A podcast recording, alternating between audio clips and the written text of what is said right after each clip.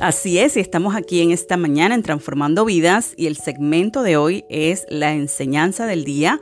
Vamos a aprender muchísimo y quiero darle la bienvenida a nuestro amigo, el doctor Armando Pineda. ¿Cómo estás en esta madrugada?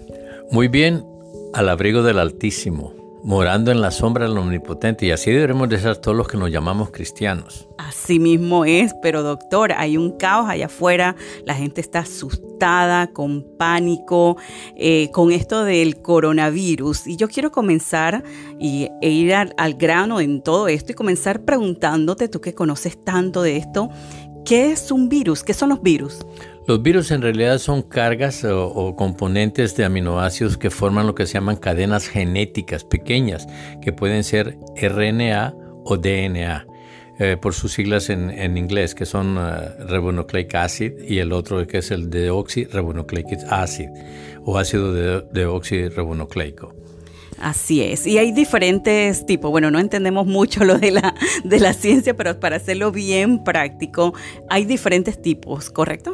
Sí, una de las cosas para que la gente no tenga tanto miedo, vamos a empezar por lo más básico, es que los virus no pueden vivir prácticamente mucho tiempo por sí solos. Hay virus que expuestos al ambiente pueden vivir solamente hasta dos minutos, porque el virus necesita vivir dentro de una célula, o sea, necesita un portador, de otra manera se muere. Mm, entiendo. Y esto del coronavirus, doctor, eh, la gente está muy asustada, la gente está en pánico. ¿Cómo podemos explicar qué es el coronavirus en sí? Bueno, los coronavirus fueron eh, descubiertos allá por el año 1965. Hay 69, 69 cepas diferentes de coronavirus. Oh, wow. De los únicos que atacan al ser humano son 5 o 6 virus de los coronavirus. Y los más conocidos fueron la de influenza H1N1 y están también este, los, ah, los SARS. Básicamente, perdón, son los SARS. Eh, el que estuvo aquí para 1914 y el MERS, que quiere decir Mediterranean uh, Respiratory Syndrome. Eh, o síndrome de, de, respiratorio del Mediterráneo. Por eso que decía anteriormente que estos virus son respiratorios. ¿Qué quiere decir eso? Que normalmente se van a, propagar mediante las, gotitas de saliva o las gotitas de mucosas o de, o de, la tos o del estornudo, básicamente. Por eso es que se recomienda tratar de no estarse tocando la, la cara y la boca y después tratar de tocar otros objetos porque sí lo podemos dejar en un lugar. Ok, y vamos a decir que estamos en un elevador y que alguien estornuda. Esto, estas partículas pueden estar en el ambiente por qué tiempo y, se puede contagiar de esta manera? Sí, sí se puede contaminar, sí se puede contagiar. Primero, eh, ese es un lugar cerrado, hay que empezar por ese, y entonces todo el mundo está respirando ese mismo aire. Y las gotitas hay diferentes tamaños, vamos a decir. Hay unas partículas que son tan, tan ínfimas, tan pequeñas, que son nano o pico partículas tan pequeñas que quedan flotando en el aire. O sea, el sistema de gravedad no les permite caer y quedan flotando. Entonces, todas las personas que entren a ese, a ese lugar, si está húmedo, está un poquito friecito, seguro que va a permanecer posiblemente hasta un par de horas un par de horas, pero pues con esto no quiero que la gente entre en pánico, doctor. ¿Qué, qué se podría hacer en este caso para evitar el contagio?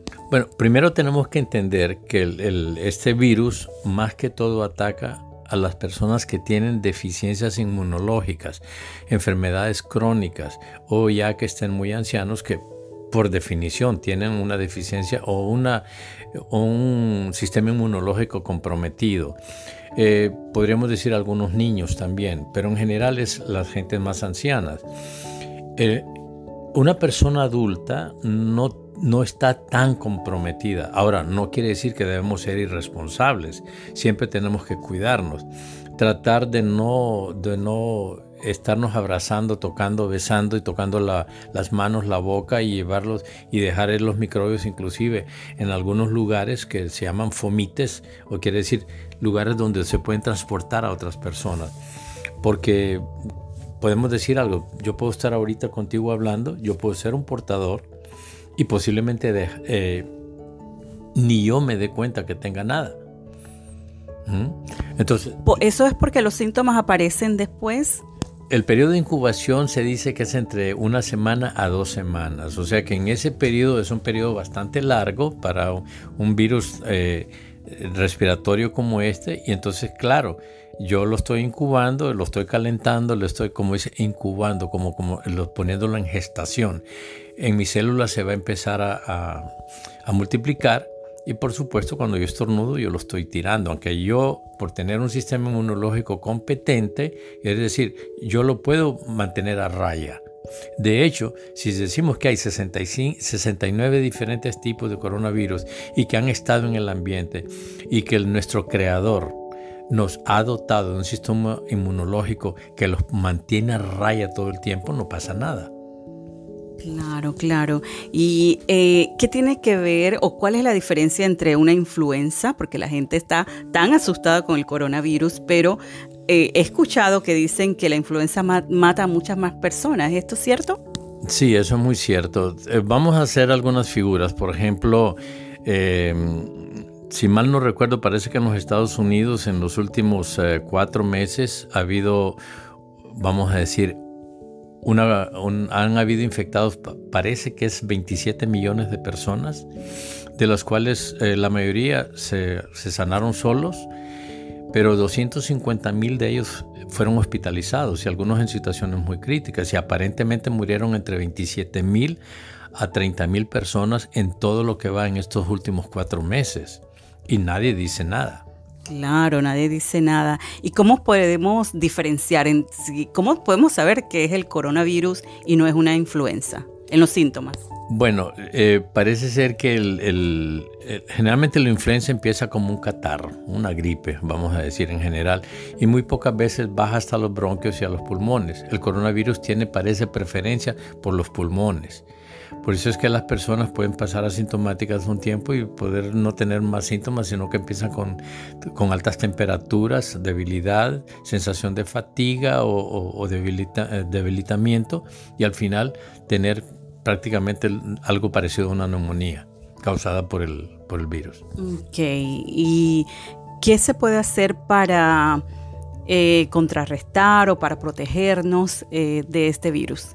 Bueno, lo que debemos hacer es tratar de tener un sistema inmunológico realmente fuerte. ¿Y cómo lo podemos hacer? Primero, hidratación. Nosotros casi no tomamos agua. Estoy hablando de los que vivimos en Estados Unidos y los que vivimos en Miami mucho más. Eh, la mayoría de nosotros permanece deshidratado. Yo lo he comprobado en 20 años de estar aquí en Miami atendiendo pacientes. La mayoría de mis pacientes siempre están deshidratados. ¿Y cómo te das cuenta, Doc?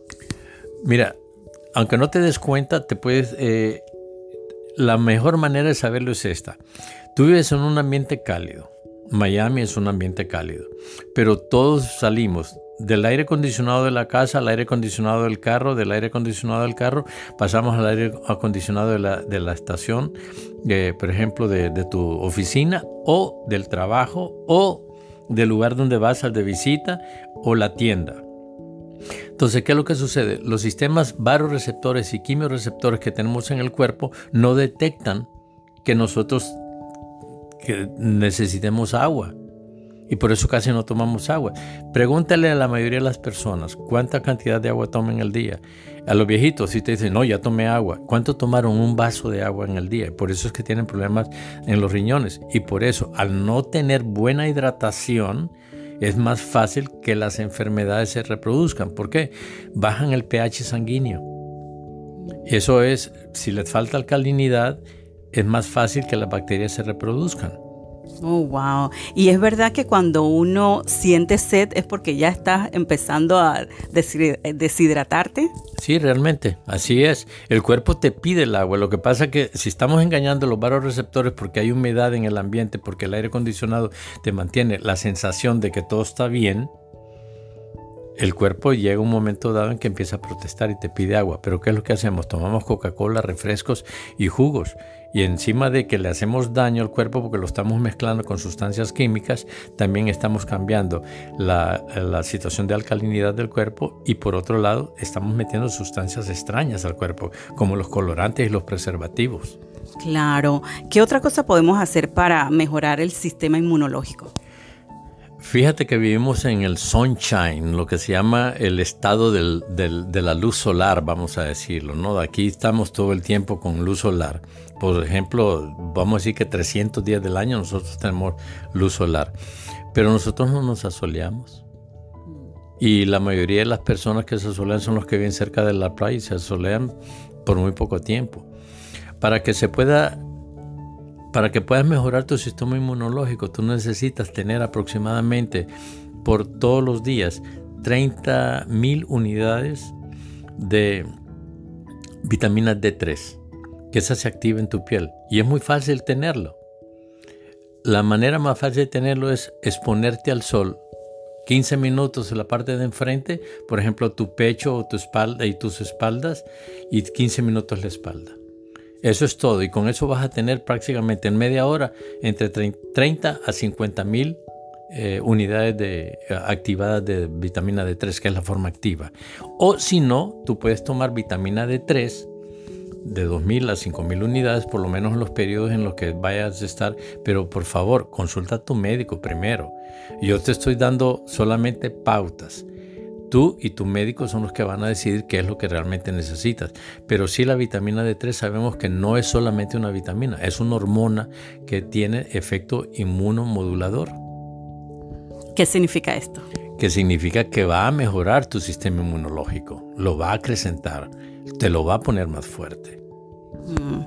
¿Y qué podemos hacer para evitar el virus? Yo he escuchado que lavarse las manos, no tocarse la nariz, la boca, los ojos. Eh, cómo se lavan las manos correctamente, porque tal vez nos echamos un poquito de agua, un poquito de jabón y eso no es suficiente, doctor. Bueno, voy a hablar de algo, ah, algo que se nos está saliendo y que es muy importante. Mira, tú mencionaste la palabra pánico desde el principio. Y esa palabra es muy, pero muy precisa. Tú te recuerdas cuando estamos estudiando que llamamos el sistema simpático y parasimpático del sistema nervioso. El estrés, es uno de los factores que más baja el sistema nervioso. Se dice a nivel mundial, el CDC y todas las organizaciones médicas del mundo que tienen que ver con la salud, sabemos que el 90-95% de las enfermedades son psicosomáticas, o sea, están causadas por el estrés. Hasta la gordura puede estar causada por el estrés, hasta el cáncer puede estar causado por el estrés. No como causas inmediatas, pero sí como causas promotoras. ¿Por qué? Porque nuestro sistema inmunológico se baja. Yo lo primero que le recomendaría a la gente es que tome agua, tome su vitamina D3, tome vitamina C, ¿ok? Y que se ore, que medite, que ore bastante y que medite. ¿Por qué? y que se relaje, que aprenda a relajarse. Porque en un sistema relajado, pasivamente tú vas a hacer que tu sistema inmunológico se mejore y va a ser, va a ser una barrera bastante grande contra cualquier virus o cualquier ataque de cualquier enfermedad. Así es, y yo lo creo, doctor. Una vez hice un programa y me han pedido mucho esto, eh, se llama El cerebro y la oración que tiene que ver y están muy ligados, o sea, eh, y se han demostrado estudios de que personas que oran, eso tiene un efecto impresionante en nuestro cerebro, la parte eh, pues de cómo nos sentimos y todo esto. Lo que tú estás diciendo, lo contrario al estrés, la angustia y todo ese temor que tiene la gente, pues por el contrario, la oración nos ayuda. Claro, eh, se han visto, inclusive hay estudios hechos en Harvard, en Stanford y en muchas otras universidades alrededor del mundo, donde han tomado pacientes que les hacen la, los que se llaman los... Um, eh, con emisores de positrones y colocados con electroencefalogramas que los ponen a meditar y los ponen a orar y han visto cómo cómo cuando el cerebro entra en estado alfa o delta o teta, eh, se calma completamente todo el cuerpo. Es que se nos olvida por la idea mecanicista de la medicina, porque la idea mecanicista de la medicina es que el cuerpo humano es una serie de tuercas con, con palancas, pero nosotros somos materia, somos energía y, somos y dentro de la energía somos eléctrica y química. Entonces, todo eso tiene que ver con, inclusive cuando estamos en la escuela de medicina, los principios llevamos fisiología, nos ponen a medir los, los, los, ah, potenciales de, de, en voltaje de la célula. que son aproximadamente, creo que son 75 eh, milivoltios a, 100 milivoltios. ¿Qué quiere decir? Que si nosotros estamos utilizando nuestro cerebro correctamente, ¿ok? Y evitamos el estrés, vamos a hacer nuestra capacidad física y mental es óptima. Y está demostrado. Está demostrado. La oración, la oración, si te relaja, ya por allí empieza a ser bueno. Si tienes el milagro, pues es óptimo. Doctor, y hablando de milagros, yo sé que tú eres un hombre de fe, un hombre que se mueve eh, por el Espíritu Santo, que has visto milagros. Yo quiero que nos cuentes un poquito, ya que te tengo aquí de visita a la audiencia, esos milagros que tú has visto, qué es lo que más te ha impactado en este caminar de la medicina y lo que has visto sobrenaturalmente que Dios ha hecho en las personas. Uy, hay muchos milagros. Yo tendría, nos podríamos pasar aquí horas y horas y horas hablando de cada milagro. Y te digo una cosa, eh, eh, hay algunos que pienso que me pueden enamorar, algunos me han sucedido a mí, otros a otros médicos en otras, en otras partes del mundo y ha sido una cosa maravillosa, todo eso, de todo lo que hemos visto nosotros. Entonces es, es casi eh, imposible decirte un milagro que verdaderamente me guste, porque todos, todos son buenos. He visto un milagro eh, que me gustó mucho aquí, me sucedió en Miami, un niño que tenía eh, infección congénita por megalovirus, o sea que nació realmente con una malformación congénita. Y esos niños pueden durar entre un mes hasta un año. Habitualmente se mueren porque no se desarrolla su cerebro y luego se desarrollan más otros sistemas de defensa en el cuerpo que terminan acabando con el niño. Este niño estaba realmente descerebrado y las iglesias estaban orando y la señora, porque había tenido un milagro en mi oficina, habíamos hablado ella había tenido una artritis, una artritis, en este momento me recuerdo qué tipo de artritis, pero eh, tenía 27 años con artritis. Y no sé, un día estaba yo medio inspirado, creo, el Espíritu Santo me puso a hablar con ella.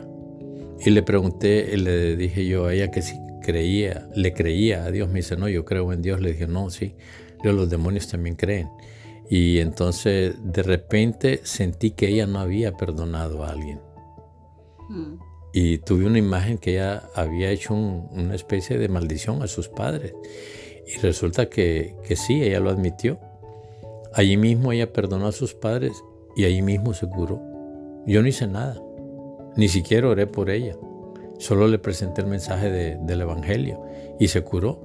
Entonces, al verse sanada ella, una semana después su hija estaba teniendo, eh, tuvo un niño. Eh, en, perdón, ese mismo día tuvo un niño. Ella fue a verlo y fue cuando me contó de que el niño había nacido así, una semana después. Y yo no quería ni orar. Esta vez la señora me confrontó y me pidió que orara. Y yo no quería orar porque sabía que eso son enfermedades incurables y mi mente médica me decía que no orara.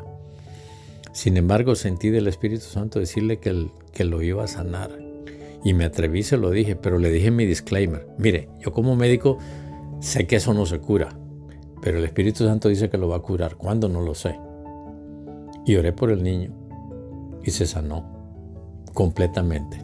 ¡Wow! ¡Qué tremendo! Yo me imagino, doctor, que pues para muchos médicos que tal vez no tienen un nivel espiritual es difícil eh, pues hay una batalla en su mente entre la ciencia y lo que es un Dios sobrenatural, pero tú lo conoces aún mucho más profundo. ¿Qué le dirías a esos médicos que tal vez nos están escuchando?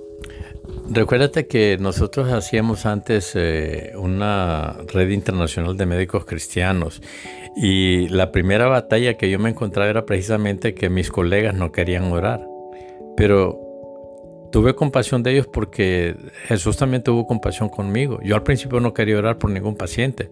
Yo oraba en mi oficina, pero no directamente por un paciente ni con el paciente. Hasta que un día pues el Señor me confrontó y todo y tuve que hacerlo. Porque me dijo, si no oras por fulanito de tal, no sales de aquí. Y así por las buenas oré. Así por las buenas. Tenemos que ser obedientes a nuestro Dios. Y yo sé que tú eres un hombre eh, que camina en obediencia, que conoces al Señor profundamente. Y pues quiero eh, invitar a la audiencia también que te visiten, eh, doctor, y cuéntanos un poquito de lo que haces en tu clínica, aquí en el, en, el Doral. Estás en el Doral, ¿correcto? Sí, estoy aquí en el 8181 Northwest 37 Calle, suite número 9, aquí en el Doral. Bueno, aquí yo me dedico más que todo a la medicina antienvejecimiento, a la medicina regenerativa. Utilizamos sueros, utilizamos, por sobre todo también, yo oro, ahora sí oro por mis pacientes. Claro, son muy respetuosos. Si el paciente no quiere que ore por ellos, no oro por ellos. Con ellos, normalmente yo oro por ellos porque desde que entran aquí a mi oficina, a veces siento, puedo sentir en el espíritu que están llenos de, pesadumbres eh, y cosas y a veces el Espíritu Santo los abre solos a ellos. Y entonces eh, oramos con ellos, pero también hacemos otros tipos de medicina. Por ejemplo, hacemos medicina estética, hacemos cirugía estética, levantamientos faciales del cuello, eh, liposucción, quitamos donde hay mucho y lo ponemos donde hay menos y, así tratamos de ayudar a las mujeres y a los hombres a que se vean mejor y a recuperar su salud como su juventud. Qué bien. ¿Y será, doctor, que tengo remedio en mis ojeras? Hay remedio para todo, Dios es bueno. Qué bueno, así que pueden visitar al doctor Armando Pineda Vélez, eh, un hombre experto, hombre de Dios, estás en buenas manos. Eh, vamos a dar el teléfono para que te puedan llamar. Sí. Nuestro teléfono es el 305-363-3965. Ese es el teléfono en la oficina y nos pueden llamar en todo momento. Déjanos tu mensaje y nosotros trataremos de, ah, llamarte lo más pronto posible. Hay otro teléfono, el 305-301-9322. Ese solo lo usamos para texto y después nosotros llamamos. Nos puedes dejar un texto en el 305-301-9322 o nos puedes llamar al 305 363-3965. Yo te voy a pedir, doctor, eh, un último mensaje para la audiencia, los que están asustados, en pánico, como decíamos, y si puedes cerrar con una oración. Sí, mira, yo te digo que no te asustes. Primero, si tú le crees al Dios Altísimo en el que tú dices que crees, me estoy refiriendo a los que somos cristianos. Y a los que no son cristianos también les puedo decir, por favor, la Tierra ha estado aquí, si, lo quieres decir desde el punto de vista de la evolución, por millones de años y han sufrido cataclismos y el, ser humano siempre ha sobrevivido. Se sobrevivió la peste bubónica y murieron, creo que fueron de un tercio de la población de los 75 millones que vivían en el medioevo y pudieron sobrevivir. Entonces, Dios tiene un control sobre el mundo. Eh, si nos toca morir, pues nos morimos. ¿Ok? Pablo decía, eh, en la presencia de Dios, ausente del cuerpo. En el cuerpo, ausente de la presencia de Dios. O sea, tú escoges. Por sobre todo debes confiar que hay leyes naturales que se cumplen que el Dios, que Dios de los cielos esté en control. Ahora si eres cristiano, el Salmo 91 te lo recomiendo, el que dice, el que abriga el abrigo del Altísimo morará bajo la sombra del Omnipotente. Diré yo a Jehová, esperanza mía y castillo mío, mi Dios en quien confiaré. Y voy a adelantarme. Mil caerán a tu diestra, diez mil a tu siniestra, mas a tu tienda no llegará. ¿Sabes cuál es tu tienda? Tu cuerpo, tu casa. Esa es la casa donde habitas, porque tú eres primero un espíritu que tiene un alma y habita en un cuerpo. Y Él lo proveyó de todo absolutamente. ¿Qué cosas tienes que hacer físicamente? No te expongas. Que si hay conspiración, que si fue creado, que si no fue creado, eso no, eso no viene al caso. Ya está aquí y está de visita. Bueno, no lo invites a tu casa. No lo invites a la casa de tus vecinos, ni a la casa de tus, de tus hijos, ni de, de a nadie. O sea, ¿qué quiero decir con eso?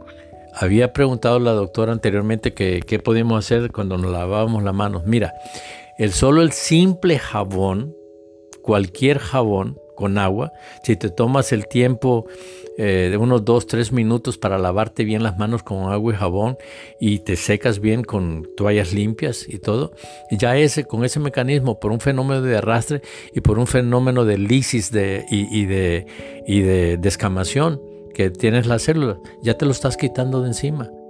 Entonces, haz eso, mantente hidratado, mantente hidratado, toma tu vitamina D3 de acuerdo a la prescripción con tu médico, mucha vitamina C y procura si estás, si ya te sientes enfermo, no salgas, quédate en tu casa. Okay. Protege a tus ancianos y a tus niños. A los niños los tienes que proteger porque los niños no saben nada de higiene. Tú tienes que estar detrás de ellos en todo momento. Los niños tanto se tocan la cara como se tocan lo que sea, tocan lo que encuentran al perro, al gato, a, a quien sea, y después se tocan ellos. Ellos son los que pueden contaminar más que todos los viejitos. Uno ya como adulto es un poco más consciente. Y por sobre todo, voy a orar por ti y voy a orar contigo. Padre, en el nombre de Jesús te damos gracias infinitamente, Señor, por este día. Te damos gracias, Señor, porque sabemos que tú estás en control absoluto y completo de nuestra vida, de nuestra ciudad, de nuestro barrio, nuestra familia y de nuestro país, Padre eterno. Y así estás también en control de todo el mundo. Te pedimos compasión, piedad y misericordia, Señor, por todos aquellos que sufren en cualquier parte del mundo. Por aquellos que están enfermos, Padre eterno, que tu mano sanadora los sane completamente, Señor. Aquellos, Señor, que todavía no entienden qué es lo que está pasando, Padre eterno, ilumínalos con tu Espíritu Santo.